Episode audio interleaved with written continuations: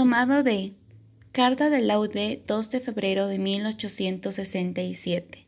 Las armas del buen sacerdote de Cristo. El tiempo premia, mi querido colega. Ay de nosotros si nos encontráramos desprovistos el día de la batalla. Armémonos y armémonos pronto. La oración, el desapego de las cosas que pasan, el celo por la gloria del Señor, el hambre y sed de la justicia, la actividad para el rescate de las almas, el espíritu de sacrificio, de mortificación, de penitencia.